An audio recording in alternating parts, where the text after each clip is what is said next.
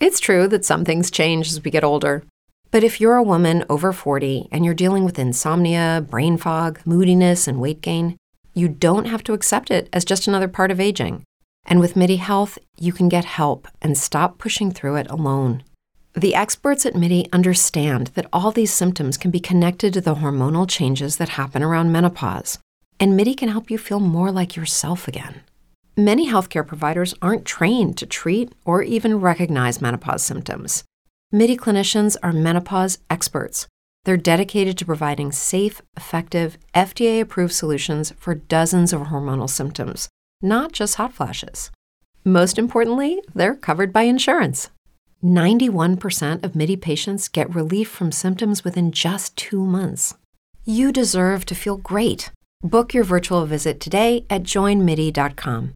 That's joinmidi.com.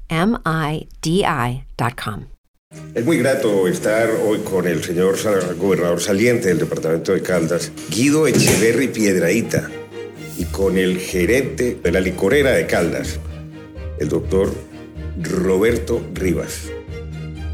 Caracol Podcast presenta De Frente con Darío Arismendi.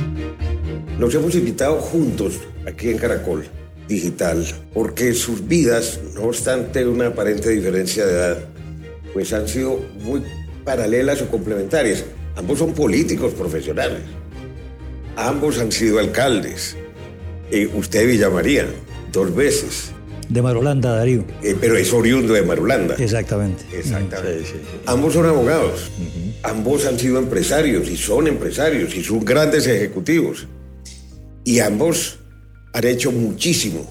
El señor gobernador Guido por su departamento, departamento de Caldas, y Roberto, que es el gerente de la licorera de Caldas, por una empresa precedida de muy mala fama, que la encontró, me imagino que quebrada, y que hoy la tiene en absoluta recuperación al imprimirle un sello eminentemente gerencial.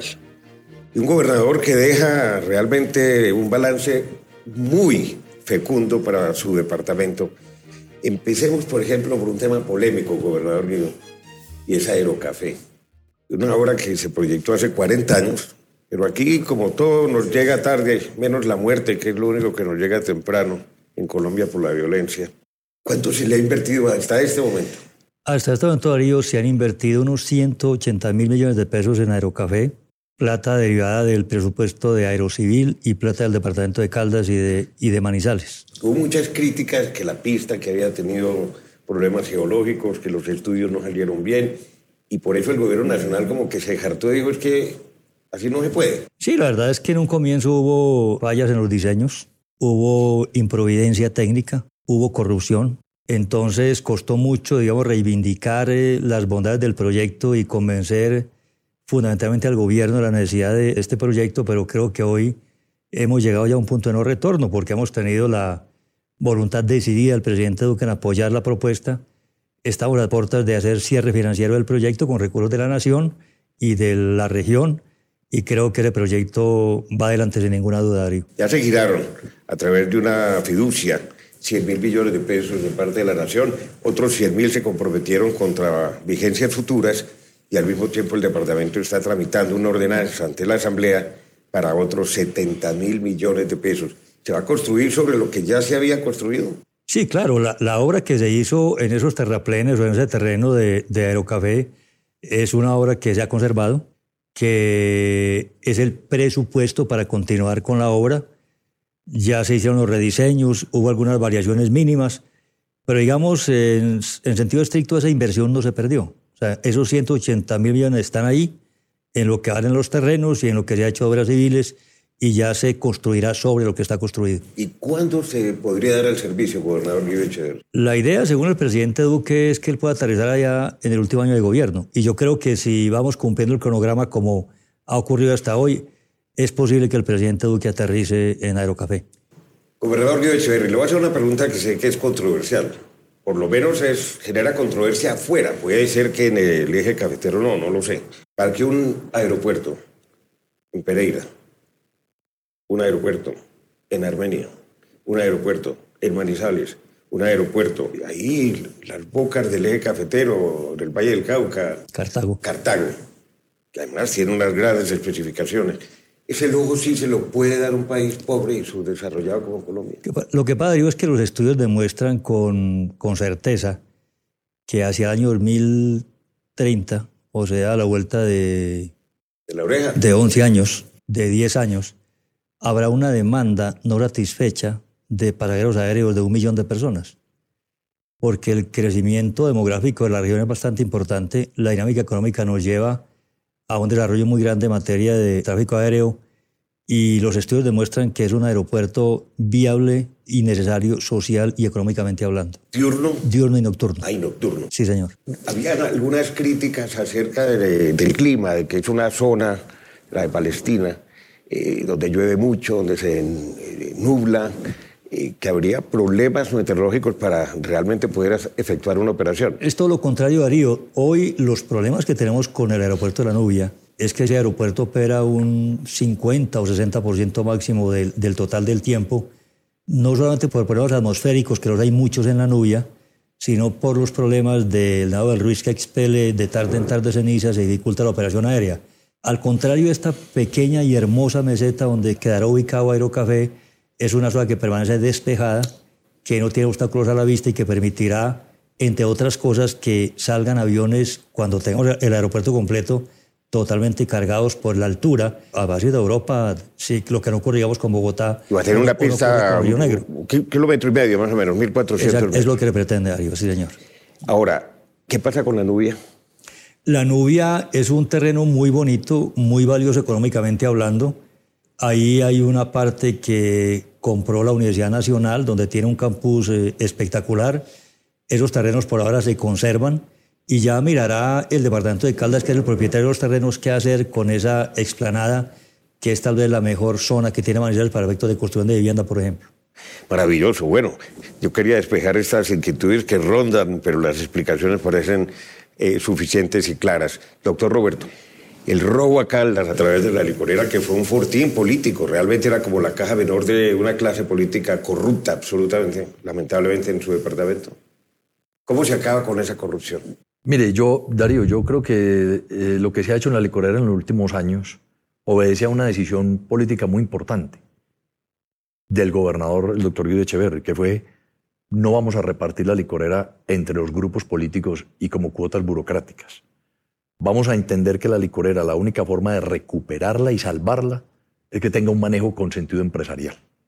Y para eso hay que nombrar en los cargos gerenciales más importantes gente que tenga competencia, experiencia y conocimiento en las áreas que le competen a una industria como la licorera, mercado masivo, producción. Yo tenía alguna experiencia previa, ¿cierto? Pero los gerentes, digamos, de mercado y ventas, personas que venían de multinacionales, de consumo masivo, el gerente de producción también que venía de multinacionales, y los seleccionamos profesionales, técnicos. Y a partir de ahí empezó un giro fundamental para, para la licorera. Digámoslo con resultados. ¿Cuántas botellas producía la licorera antes cuando de usted llegar y cuántas? En el año 2015 la licorera producía 20 millones de botellas, entre marcas propias que producía unas 15 millones y maquilas porque la licorera Caldas es una de las grandes maquiladoras de Colombia. Y hoy vamos a cerrar con más de 28 millones de unidades, de las cuales cerca de 24 millones son de marcas propias. Y lo importante son los ingresos. O sea, la licorera pasó de ser una compañía de 119 mil millones de ingresos en el 2015 y pasa ahora a 258 mil millones de pesos. Es un salto espectacular. Y las utilidades. Las utilidades, Darío, nosotros pasamos en el 2015, de 2.700 millones de utilidades a 58.700 millones en el 2019. ¿Y cuánto le va a pasar al departamento? Pero lo mejor, claro, lo, lo, mejor es el comparativo que uno hace cuando toma los cuatrenios. El cuatrenio 2012-2015, la licorera le transfirió al departamento, sumada las utilidades de los cuatro años, en total 7.700 millones. Ahora, Sumados los cuatro años, la licorera le está transfiriendo 100 mil millones de pesos al departamento de Caldas. Es una cosa. O sea, pasamos de generar 13 mil millones en cuatro años, 2012-2015, a generar 180 mil millones.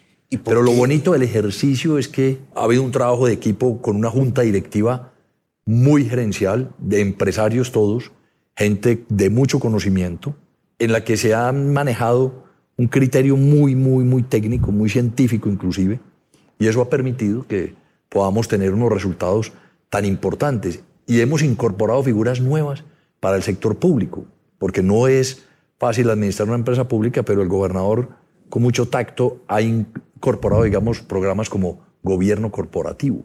Entonces nosotros ya le estamos y responsabilidad social empresarial. Y hubo un elemento fundamental, Darío, y es que no solamente con mucha responsabilidad y mucha prudencia, tanto el secretario de Hacienda como el señor gobernador toman la decisión de decir no todas las utilidades pásenlas al departamento. Vamos a dejar una parte, el 40% de las utilidades, para hacer la modernización que hay que hacerle a la licorera y ponerla en competencia. Entonces hemos invertido más de 40 mil millones de pesos modernizando la planta de envasados. Bueno, y eso ha sido eh, fundamental. eh, hicieron un negocio muy interesante con una multinacional de la distribución de licores de cara a los Estados Unidos, que hace la Maquila Viajeo, que es una firma ampliamente conocida.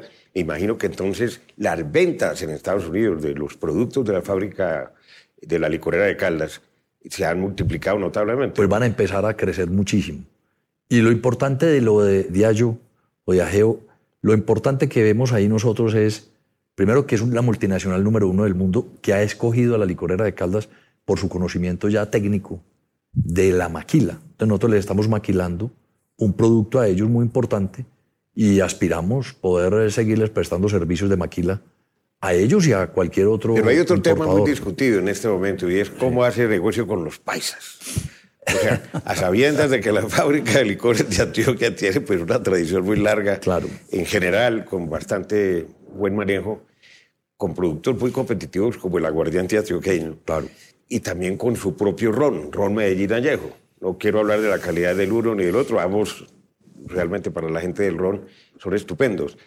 Eh, ¿Cómo le ha ido a la licorera de Caldas al permitir que entren los licores de Antioquia que antes no se podía y que a su turno a Antioquia lleguen los productos de la licorera de Caldas? Darío, mire, ese ha sido un ejercicio que ha sido un gana y gana para Antioquia y para Caldas. Para Antioquia, porque se dejó, o sea, dejó de perder un dinero que recibía, que, que se perdía por el contrabando que existía.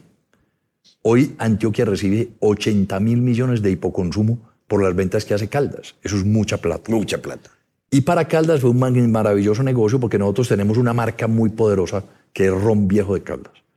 Entonces, inclusive el resultado ha sido mucho más positivo de lo que todo el mundo se imaginaba en el mismo Caldas. Y yo creo que en la Antioquia tampoco se lo esperaban, porque es que ellos están vendiendo en Caldas solamente unos 200 mil unidades de aguardiente antioqueño. Pero nosotros estamos vendiendo en Antioquia más de 5 millones de botellas de ron viejo de Caldas. Ya tenemos cerca del 40% del mercado del ron en Antioquia. Guerra O sea que el guerra, ¿no? ha sido espectacular. Y guerra es guerra, sí. With the Lucky Land slots, you can get lucky just about anywhere. This is your captain speaking. Uh, we've got clear runway and the weather's fine, but we're just going to circle up here a while and uh, get lucky. No, no, nothing like that. It's just these cash prizes add up quick. So I suggest you sit back, keep your tray table upright, and start getting lucky. Play for free at LuckyLandSlots.com. Are you feeling lucky? No purchase necessary. Void where prohibited by law. 18 plus terms and conditions apply. See website for details.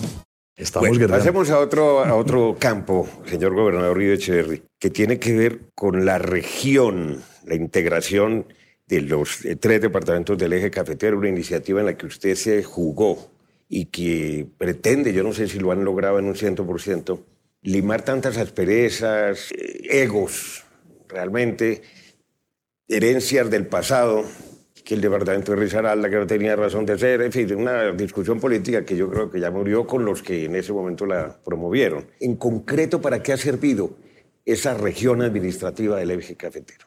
Bueno, esa integración ha servido para mucho, Darío. Tenemos, por ejemplo, victorias tempranas como el hecho de haber conseguido como región la sede de los Juegos Nacionales y Paranacionales en el 2023. Esa es una tarea que implica una victoria temprana para la región. Hemos venido integrando los programas decenales de educación. Estamos trabajando temas tan importantes como el geoparque que pretende un reconocimiento de la UNESCO para esa naturaleza geológica y científica de ese territorio. Y sobre todo que hemos superado distancias, divergencias. Hemos entendido que somos una región próspera y que juntos tenemos enormes complementariedades.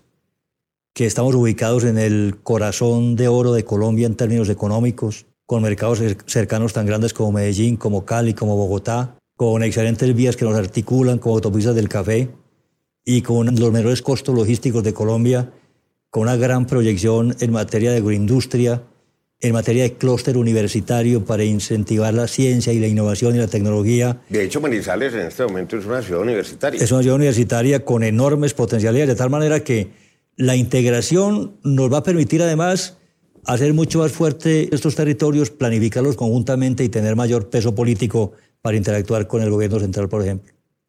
A mediano plazo, ¿cuál es el objetivo? El objetivo es básicamente mm, diseñar un futuro común, entender que a través de las, complementariedades somos muy fuertes, que constituimos un importantísimo fenómeno de conurbación, no solamente en Colombia, sino en América Latina, porque muy pocos territorios tienen ciudades tan importantes en tan poca área geográfica, y creo que eso nos da una gran posibilidad de fortalecernos y de agregarle mucho valor al desarrollo. ¿Usted ve eso como el futuro turístico de Colombia, la región completa, como es el País Vasco en España? Definitivamente, Darío estamos siendo el futuro turístico de Colombia. Hoy en día el eje cafetero es el segundo destino turístico de Colombia después de la costa caribe. Y a uno le dicen en, Europa, por ejemplo, que la, la, marca más reconocida en el mundo es la marca del paisaje cultural cafetero. Tenemos una gran fortaleza en aves, en turismo naturaleza, muy buena hotelería, excelentes vías de comunicación y fundamentalmente una cosa y es que estamos siendo tal vez la región más segura de Colombia. ¿La más segura? Sí, señor. Hubo un momento en que mm, había muchas plantaciones de, hoja de coca, ¿no? Pero en este momento el departamento no tiene absolutamente, no tiene una, una hoja de coca. Exactamente, Darío. Ese es, una, ese es un gran valor para crear un escenario propicio a la inversión, al turismo. Caldas fue certificada por la Oficina del Delito de Antidrogas de Naciones Unidas como un departamento, el único de Colombia libre de coca. Y obviamente ese es un aporte fundamental. ¿Cómo lo lograron?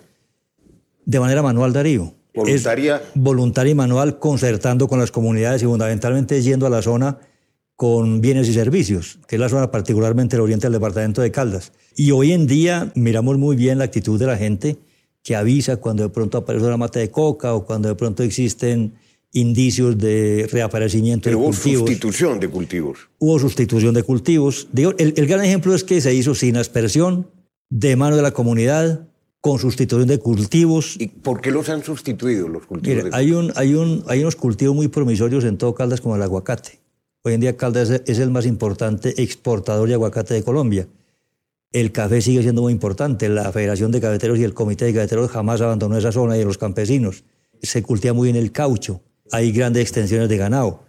Hoy en día uno ve un reverdecer de la economía del oriente del departamento de Caldas que fue tan latigado por la violencia porque allá estuvo aposentado el Frente 47 de las FARC y luego las autodefensas que regaron de, dolor ese, ese, sector del departamento de Caldas y hoy en día es un sector que ve el futuro con mucha esperanza. En el pasado yo me acuerdo que había muchos problemas de microtráfico, de consumo. ¿Eso continúa? Eso continúa. desgraciadamente continúa, sin embargo se ha hecho una tarea muy importante desmantelando pequeñas bandas Caldas tiene la particularidad de no tener bandas criminales, no hay guerrilla, no hay autodefensas. Es un departamento desde ese punto de vista muy saneado y eso ha permitido orientarnos mucho hacia el combate del microtráfico, que es un problema bastante delicado que azota fundamentalmente a los pueblos. ¿Cuál es el desempleo en este momento del departamento? Está en un 9% aproximadamente. Es uno de los desempleos más bajos del país. Y tenemos zonas donde, donde no hay desempleo, donde hay pleno empleo, como es el caso del norte de Caldas, en donde está producción de aguacate ha hecho posible que se vincule toda la mano de obra de la región, incluida mano de obra femenina. ¿Cómo fue la experiencia con los eh, recolectores venezolanos de café? Porque se estaba acabando la mano de obra colombiana. Eso ha significado una bendición para los productores de café, porque ante la carencia de mano de obra que se dedicara a cosechar el grano, muchos venezolanos que han ido adquiriendo experiencia se han vinculado a, a esa tarea de recolección y eso alivia un poco la carga de los productores en lo que tiene que ver con mano de obra para recolectar las cosechas. Pero no vinieron con esas familias muchos otros problemas propios de, pues, del exilio. Obviamente, en Caldas hemos identificado unos 3.500 venezolanos, fundamentalmente en Manizales, aunque hay muchos eh, migrantes en sitios, yo, yo me los he encontrado, digamos, el corregimiento de San Bartolo en Pácora, viviendo bien ahí, no han significado un problema para el departamento de Caldas. Nosotros tenemos un sistema de salud bastante fuerte, un sistema educativo muy fuerte y digamos que los hemos logrado asimilar y no hemos tenido ni brotes de, xenofobia ni hemos tenido eh, problemas derivados de la migración de venezolanos. Gobernador Río, una persona que lo ha sido todo en su vida, abogado en ejercicio, gerente integrante de juntas directivas, rector de tres instituciones universitarias, que tiene dos especializaciones en el exterior, que ha sido alcalde, gobernador un par de veces. ¿Qué sigue? Yo a esta altura del tiempo no tengo ansiedades, Darío. Simplemente cualquier posibilidad que en el camino se plantee, yo la analizo y miraré qué hacer, pero no tengo en este momento ninguna aspiración política, ni el, ninguna aspiración de ejercer ninguna jefatura política. Simplemente estoy en condiciones como de servir en lo que, en lo que, en lo que me necesiten y, mirar con mucho desapego y sin ansiedades, como le digo, el futuro inmediato. ¿Es optimista sobre su sucesor y la tarea que pueda desempeñar? Muy optimista, muy optimista porque eh, Caldas votó de una manera extraordinariamente independiente. Eligió dos gobernantes, me refiero al alcalde de Manizales y al gobernador de Caldas. En el caso del gobernador de Caldas, Luis Carlos Velázquez es un joven muy preparado académicamente con mucha experiencia con una gran eh, tarea en materia social y creo que lo va a hacer muy bien y tengo mucha esperanza en que va a ser un gran gobernador. ¿Qué habría que hacer y en cuánto tiempo es viable acometer un proyecto que es un sueño para que realmente el eje cafetero se convierta en modelo? Porque la, la situación del departamento de Caldas es una, la del Quindío es otra, pero es más compleja, evidentemente, la del departamento de Risaralda por muchos factores exógenos.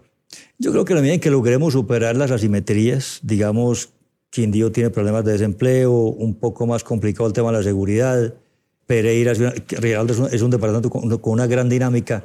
Yo creo que la tarea es eh, tener, sea, construir conjuntamente el futuro inmediato y a partir de ahí entender que somos más fuertes unidos y que tenemos muchas complementariedades para sacar adelante toda la región y mejorar la calidad de vida de las personas de la zona, que es lo que finalmente nos interesa. Lucky Land Casino asking people what's the weirdest place you've gotten lucky? Lucky? In line at the deli, I guess? Aha, in my dentist's office.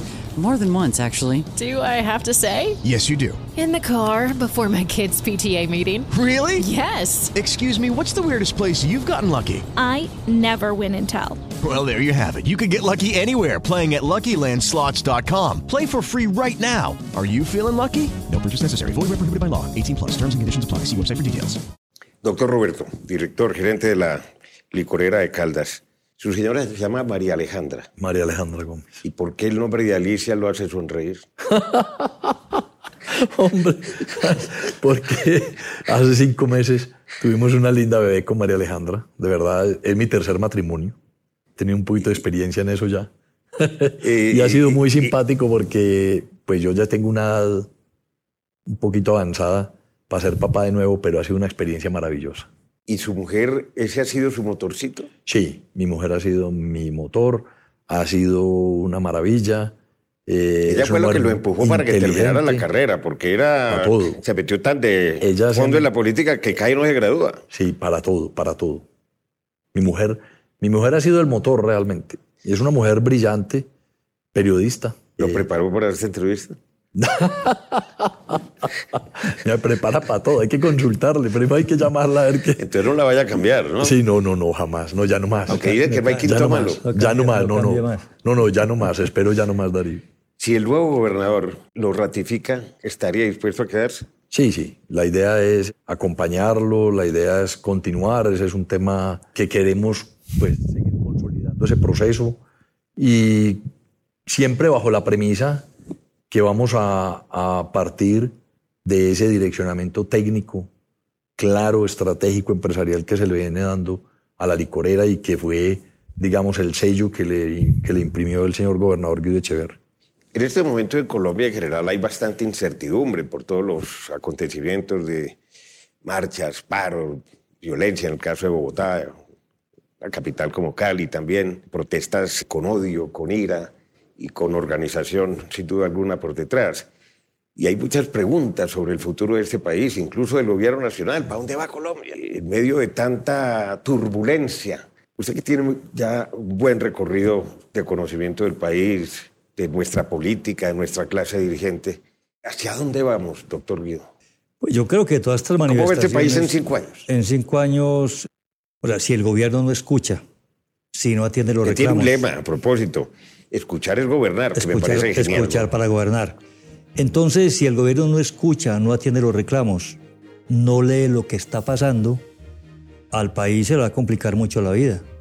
Porque estas expresiones de una nueva ciudadanía que está surgiendo nos obligan a quienes de cual- cual- cualquier manera tenemos papeles de dirigencia y fundamentalmente al gobierno nacional a mirar con eh, precisión qué reclamos están haciendo para atenderlos y, y tratar de concertar, de pactar, que es una forma de, de democracia para efectos de salir de la encrucijada que estamos hoy. ¿Es optimista?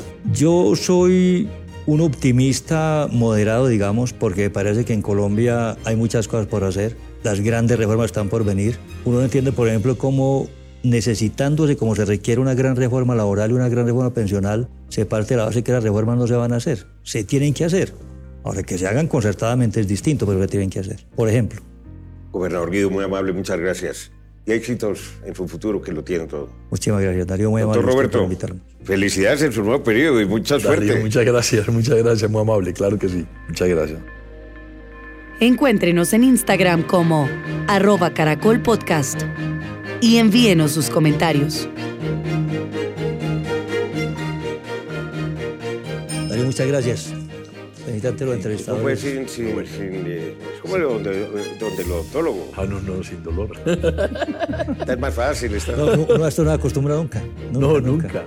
Es como uno cuando es profesor universitario y usted lo ha sido, uno siempre entra a la clase con algo de nerviosismo y uno siempre siente que le falta algo de preparación, sobre todo hoy en día estos muchachos tan pilosos y tan, y tan avisados que son. ¿no es? En un concurso de oratoria hace unos años le preguntaban a cuatro o cinco ¿verdad? conservadores internacionales, ¿no? Y todos confesaron que estaban conmigo antes de salir al escenario. De- de- definitivamente es cierto. Sí, claro. De pronto una esa adrenalina que se sube a uno lo, lo- lo- le permite medio aprenderlo, pero, pero es, es- sobre todo con esta cadena y este entrevistador. No, no, no, Así es. Yo no, yo no entrevisto, yo converso. No, pero, pero ya muy bien. Me sentía uno muy cómodo, la verdad.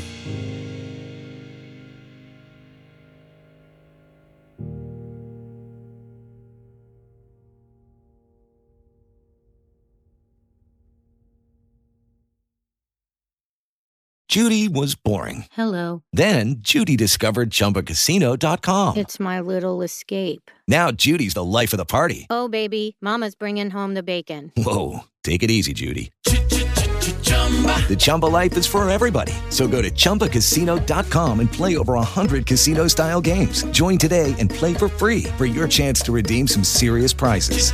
chumba ChumbaCasino.com. No purchase necessary. Void where prohibited by law. 18 plus terms and conditions apply. See website for details.